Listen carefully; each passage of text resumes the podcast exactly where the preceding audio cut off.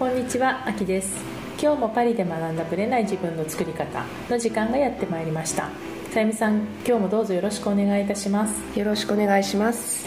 これが配信されてる時にはちょっとどうなってるかわからないんですけども、はい、来週？になるんですかね。以前ちょっとお話ししてたパリのステージアップツアーが1920かな、日月なんですけども、はい、やることになってなぜ日月かというと、うん、まさにそのジレジョンヌの 黄色いベスト運動が土曜日にいつもあるのでそうですよね。土曜日が使えないんですよね。そうなんです。で、ま、私としてはね、まさか続くと思ってなかったんです、ここまで、だけど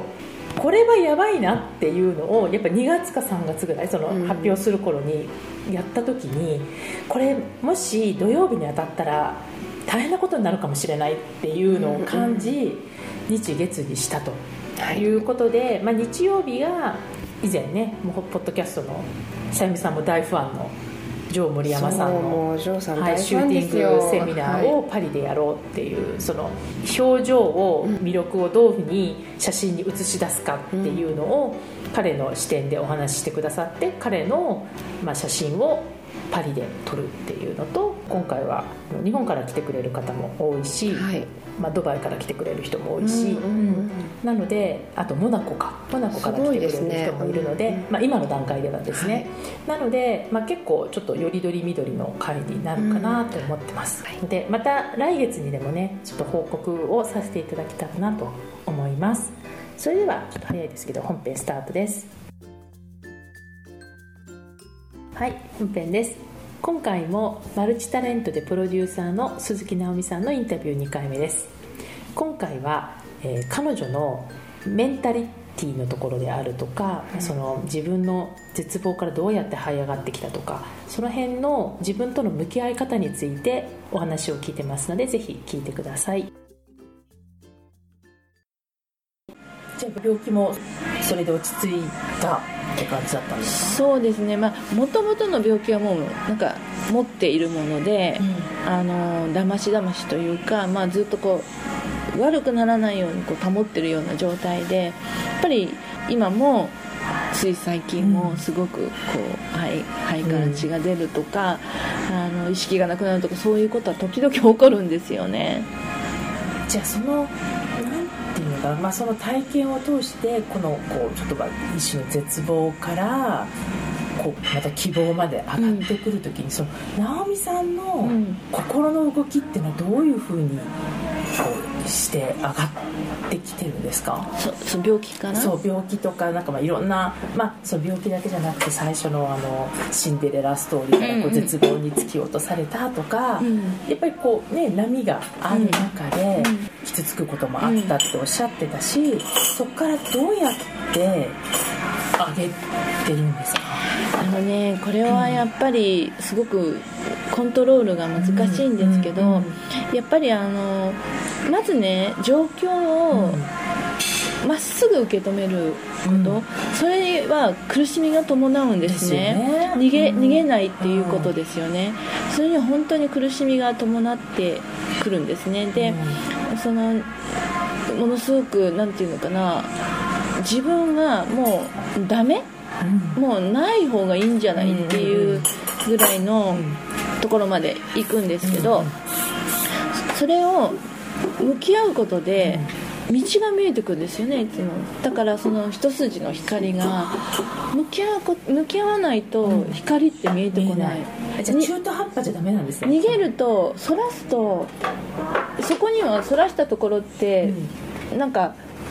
なんだろう自分が本当は求めてないものを見てるわけじゃないですか、それは一過性的には綺麗なものだったり、心地よいものかもしれないんですけど、そこの中にはなんかやっぱり光っていうのは見えないんですよね。で真っ暗な中でこう光を探すっていうことっていうのは本当に向き合うっていうことだと思うんです。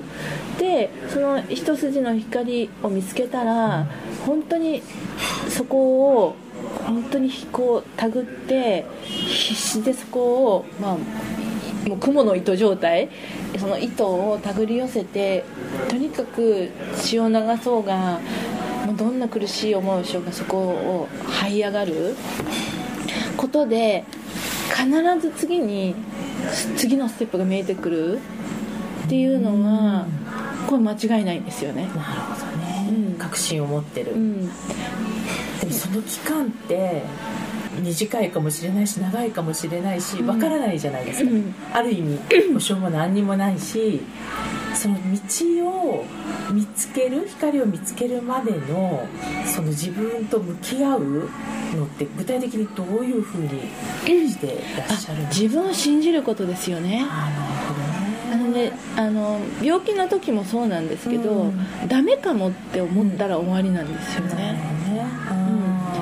絶対に絶対に大丈夫っていうまあ大丈夫じゃないこともうん。大丈夫って思ってると、うん。大丈夫な光が見えてくるんですよね。ね。そこをじゃあ信じる力っていう。う、ん。本当にそう思いますね。やっぱりうん。自分自身を信じる自分のしてきたことや考えてきたことをうん。これまでの生き方うん。を信じるっていう。うん。もちろんいっぱいねこうあれダメこれダメっていうのがあるんですけどその中あの今までの人生の中の選択の中で、まあ、いっぱいね逃げたこともあるし、うん。そういうのも含めてあの時私は逃げたから、うん。絶対もう逃げないって決めるとか、それだけでもいいんですね,、うん。ねそこからスタートするっていう、だから私は自分を信じられるとかそっちにもうとにかくいい方いい方に考えるっていうかそれはもう最初からっていうか、まあそのね、若かりし頃からそうだったのかやっぱこの経験を積みながらそういううん。自分になってったのか、どうなんですか？実はね、うん。私あの高校生ぐらいの頃から、もうちょっと前かな。もともとものすごく気がちっちゃくてセンシティブなんですね、うん。敏感で、はい。親とかがこうわって言われたことに、もう人100倍1000倍傷ついてこうもうご飯食べれないとかなるんですけど、はい。親はまだちょっとこれぐらいでってもう甘えてとかそういううん周りの人たちもそんな反応で。でなんかこう本当にこうセンシティブな子供時代を送っていて、うん。実は私あのそれがまあだんだんおかしくなってって、中学校後半ぐらいか高校ぐらいの時にか過呼吸、うん。パニック障害みたいになったんですよね、で何でも嫌なこととか逃げたいことが起こると呼吸困難になって、うん。ハーハーしちゃうんですね、うんうんうんうん。で本当にハーハーしてるかどうかは分かんないんだけど、うん。本当に嫌なこと、あのうん。勉強してない試験の日とか、なっちゃうんですよね。体が出ちゃうんだん。そうもうそれはねこうしたら逃げられるっていうふうに思ってたのかなって思うんですよね。過呼吸とかそういう。う、ん、本当にハーハーするんですけど、うん。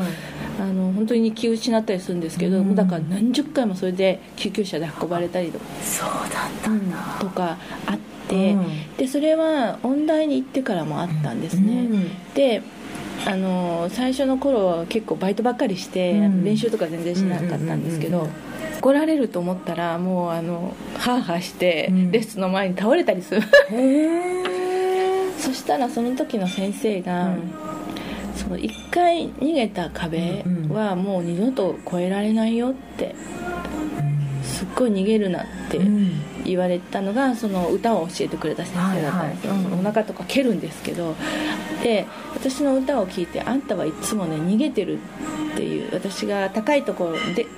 出ないような高いところに行くと、逃げ道を探してる。それはあなたの生き方だからって今まで生きそういうのが分かっちゃうんだ。生きてきた生き方が歌い方に出てるよって言われて、で、まあ、それはうすごく分かりやすかったんで自分の中で。あ確かにこここれ以上高いとこ出ないってなるうんうんうん。なんかこう逃げ道を探してる。うんあそういえば私の人生そうだったな怖いことや嫌なことうんから目をそらしてたまたまそういう病気過呼吸みたいな風にななるからそれをいいことにうんうん。向き合わなかった人生。っていうのを心底反省したんですよね、でそっから。そっからいろんな人生が変わってきましたよね。もう逃げないって決めた。そうするとその過呼吸とか。治った。なるほどね。じゃあそれがやっぱ今の直美さんのベースになってなってますいね。る大きな、うん、だからその自分の欠点ってあると思うんです、うんうんうん。こう逃げる人、うんうん。からねなんか小心者の人とか、あの甘えてるな自分とか、どうしてもネガティブに考えてしまうな自分とか、うんうん。やっぱりそういうマイナスなものを持ってる人っていうのは武器だと思うんですよね、うん。絶対にそれは自分で気がついた時に、それをどういうふうにしたら、その自分のマイナスなところを直せるかってそのマイナスな部分が大きければ大きいほど、反省も大きいじゃないですか、うんそうですね。なんでこう自分はこうなんだ、うん。それをやっぱりエネルギーにして気づく気づきがあった時にはそれはもうものすごく武器になる。でそれは自分を信じる一番の力になりますよね。と私は思うんですけどどうでしょう？でも本当にそうだと思います、まあ、逆に言うとその欠点こそがこう逆のベクトルに働いた時うん。にすっごい大きなパワーになるわけだし、うん。でもそこをやっぱりおっしゃったように向き合わないと、うんいつまでもその部分は残ったまま、うんずるずるずるずる引きずられていっちゃうっていう感じはあるかもしれないですよね。そうですあねー。だからまあ逃げるのをやめたっていうのはうん。自分の中ではねうん。大きかったかなと思う。じゃあ今でも本当にその部分がいつもだからなんか絶望的なことがあっても、うん。そこから逃げずにうん次の光を見つけてく、信じてくっていうところがやっぱ直美さんらしい スタイルって感じなんですかね。ね。あとまあ最近はもう本当にあの M がちょっとあ入ってきて入ってきて、うん。逆境が起こるとうん。嬉しいっていうか、これを乗り越えたら、うん次の。次はどんな景色が待ってるんだろうっていう楽しみがに変わってきてるかなって思いますね。そっか。そういう時に M は役に立つんですね。そうなんだ、もちろんね、まあ、本当にまだまだねあれこれ直したいところとか、うん。欠点はあって、うんうんうんもう私ってなんでこうなんだろうって思うしそうなんだ。そのセンシティビティが、うん。なんかセンシティブすぎるっていうのはやっぱもうこれは DNA とか、まあせまあ性格なので、ね。うんうんうん。なかなかここはね、うん。治らないんですけど、うん。そこをうまくそれと一緒にもうそれを変えていくんじゃなくて、それといを活用していくっていう共うん。共存しながらどううまく克服していくかみたいなところを考えていくっていうそうですね。感じですかね。でもそのセンシティブなところが逆にアーティスト活動とかに生かされてるところもいっぱいあるわけですよね。そうですね、まあ、そう思いたいんですけど、うん。まあ、例えば私はシンガーソングライターなので、曲を書くとか、詩を書くとか発想するときにものすごくまあ、センシティビティっていうのは役に立つかなって思うこととあの人のまあ気持ちとかねそういうものに触れるときにその人の気持ちに、まあ、なりすぎるから、ん。たまにそれも苦しみをこう、はい。もらう時もあるうんこともあるんですけどでもなんか私は大雑把なうんセンシティビティの人よりも、うん。まあ、ある程度人の気持ちが分かる人の方がいいいいかなって思うから、ん。なるほどね、うん。うん。まあ長所になりますもんね。そね。まあまあもうそれこそそれもまあ私の長所だと思って、まあ共存してるわけだし、うんで今後直美さんは、まあ、じゃあそうやってプロデューサー的なコーディネートとかそういうのもしながら、うん。ご自身の歌手活動っていうんですかねそういうのも続けて、うん。今後はどんな感じでやっていきたいっていうのはなんか展望みたいなのあるんですか？そうですね。あのまあ皆さん笑われるんですけど、うん。一応、まあ、シンガーソングライターなので、はいうん。でまあ、日本人だし、まあ、ベタなところで「あの紅白歌合戦」をね、日本のね。うん。まあ、別にその「紅白歌合戦」っていうのは分かりやすいから言ってるんですけど、まあ、親がねうん。やっぱり生きてる間に今までいろんな病気のことも含めて、突然イギリスに来ちゃったりとかいうのも含めてとってもやっぱり心配をかけたので,、でその子供の頃に過呼吸だったりとかうんうんいうのからもずっと心配をかけてるので直美はもうこれをね本当にやったんだっていうなんかメダルみたいなものを見せてあげたいなって思う、でもそれ分かりやすいのはやっぱ、レコード大賞とかね「こう紅白歌合戦」とか、まあ、そういうのが分かりやすいんですけど、まあ、そういう意味でなんかこう親でも、親の世代でも分かるような,、なんかアチーブメント、達成を、活動の中で成し遂げないなって、まあ、思ってるんですが。あとあのやっぱり今今年はラグビーがあって、日本で開催されて、来年はオリンピックが開催されますよね、で、まあ、オリンピックとかに関してはいろんな意見があって、まあ、ネガティブな意見とかもたくさんあるんですけど私は思うにはもうやるって決まったんだから、今更なんかこうあれこれ文句文句っていうかねなんで日本でやるんだとか、まあ、福島の問題もせすごととても重要な問題ですけど、まあ、やるって決まって私たちが反対したところでやるんだから、うん、だったらもう精一杯応援をしたいと、私は思っていて、で日本のいいところとか、日本ってこんなにねあの素晴らしいんですよっていうことを外国の人たちに私外国に住んでるので、まあ、伝えていきたいっていうふうに思っていて、今年と来年はあのオリンピック関連で、まあ、日本の文化を発信するようなイベント、それはロンドンで。はい、をもう計画していて開催決まってます、まあ、ラグビーなんかはね結構例えばイギリスだったら、うん、結構ね好きな人も多いしだからそういう意味で興味を持たれるきっかけにもなるからそこからね日本に興味を持ってくれたりすると、うん。まあ、オリンピックと2年あるんだね。そうですね。でも私なんとですねあのラグビーワールドカップのオフィシャルアンバサダーに選んでいただいて、なるほど。そのオフィシャルアンバサダーはどんなことをするんですか、まあ、あの要は PR なんですけど、はいはい、ワールドカップが日本でありますよっていうのを、まあ、PR していくんですけど、はい、私は、まあ、イギリスに住んでいるので、はい、イギリスで中で開催されるいろんなイベントとかで、うん、まあ、ガンガン PR していって応援してくださいと認知を広げていく。いく。うん。なるほどねでそれは歌とかそういうなんかイベントの方でやっていくっていう感じなんですね、うん。うん、そうですね。そこで歌ったりも？もうあの機会があればね、ね、イベントでぜひもうもう呼ばれてないのに行って歌うみたいな。もうそれも自分でしてねやっちゃえばいいかねでもそれぐらいのこうなんていうのかな意気込みっていうんですかね。そういうのってすごく大切かなっていう感じがしますよね。そうですね。どうですかね。なんかまああので出しゃばりみたいな。でも好きなんでしょ？もうどんどんこうやっていくっていう、うん、もうねあの、うん、そうなんです。この間ねあの昔なんか吉本興業でなんか人気だったお笑いの善次郎さんっていう方がロンドンで公演するのでオーガナイズしたんですけれどもあの一応最後はちょっと絡んでくれっていうあのオファーがあったのでまあちょっと絡ませてください。でも一応善次郎さんのショーなので私はちょっと控えめにあのなんかちょっとインタビューする程度でとかって言っててたら善次郎さんが「いや直美さんどうぞどうぞ前に出てください」って言うから「いやいや私あのそんなこと言われなくても前に出てってますから」みたいなとか言って冗談言ってたら案の定めちゃめちゃ前に出てってもう夫婦漫才みたいになってたんですけどなんかちょっと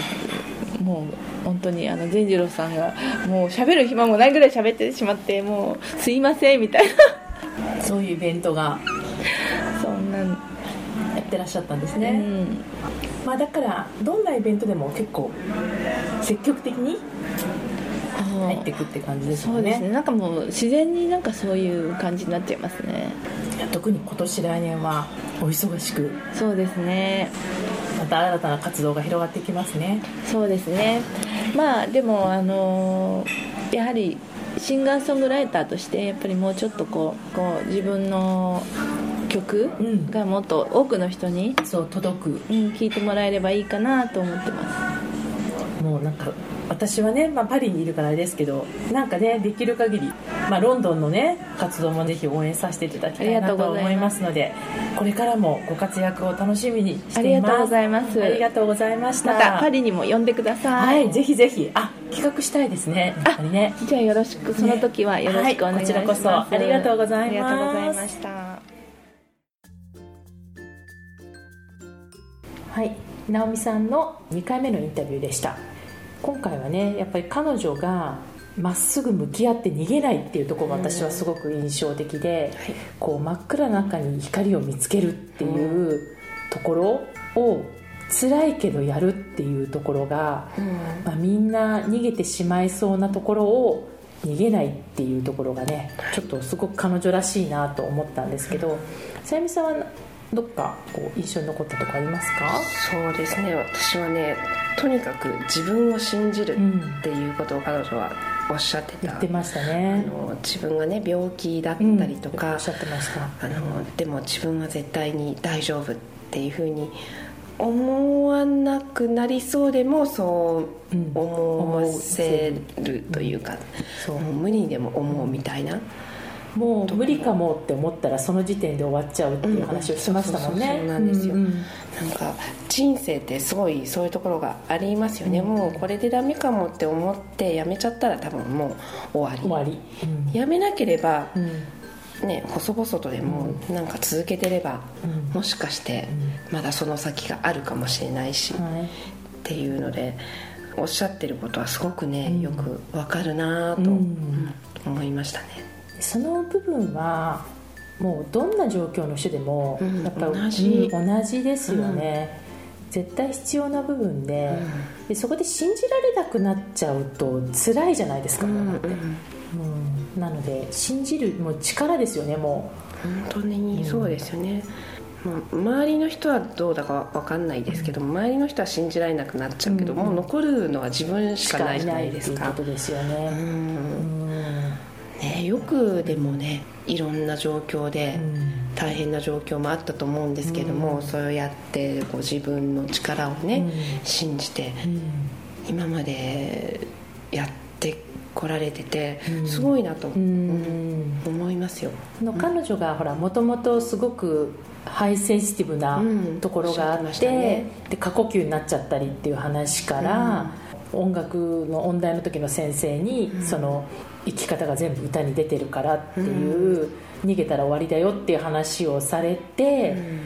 逃げるのやめようって決めてから過呼吸が治ったっていう話が結構だから体と心って結構セットだなって、やっぱ彼女の話を聞いて思って、で彼女は多分それでね体の不調でうまくまあ逃げれてたところうん。をもう逃げないって決めたら不調がなくなったってそいうことうねですよね。おっしゃってましたようん。ね。だから多分その部分がこの病気になった時のうん。信じる力にも結びついてるのかなっていう気はしましたね、はいうん自分のマイナスをこうエネルギーにするっていう、変えうん、そこはすごく参考になるなと思いました、また次回のゲストもぜひ楽しみにしていてください。ありがとうございました。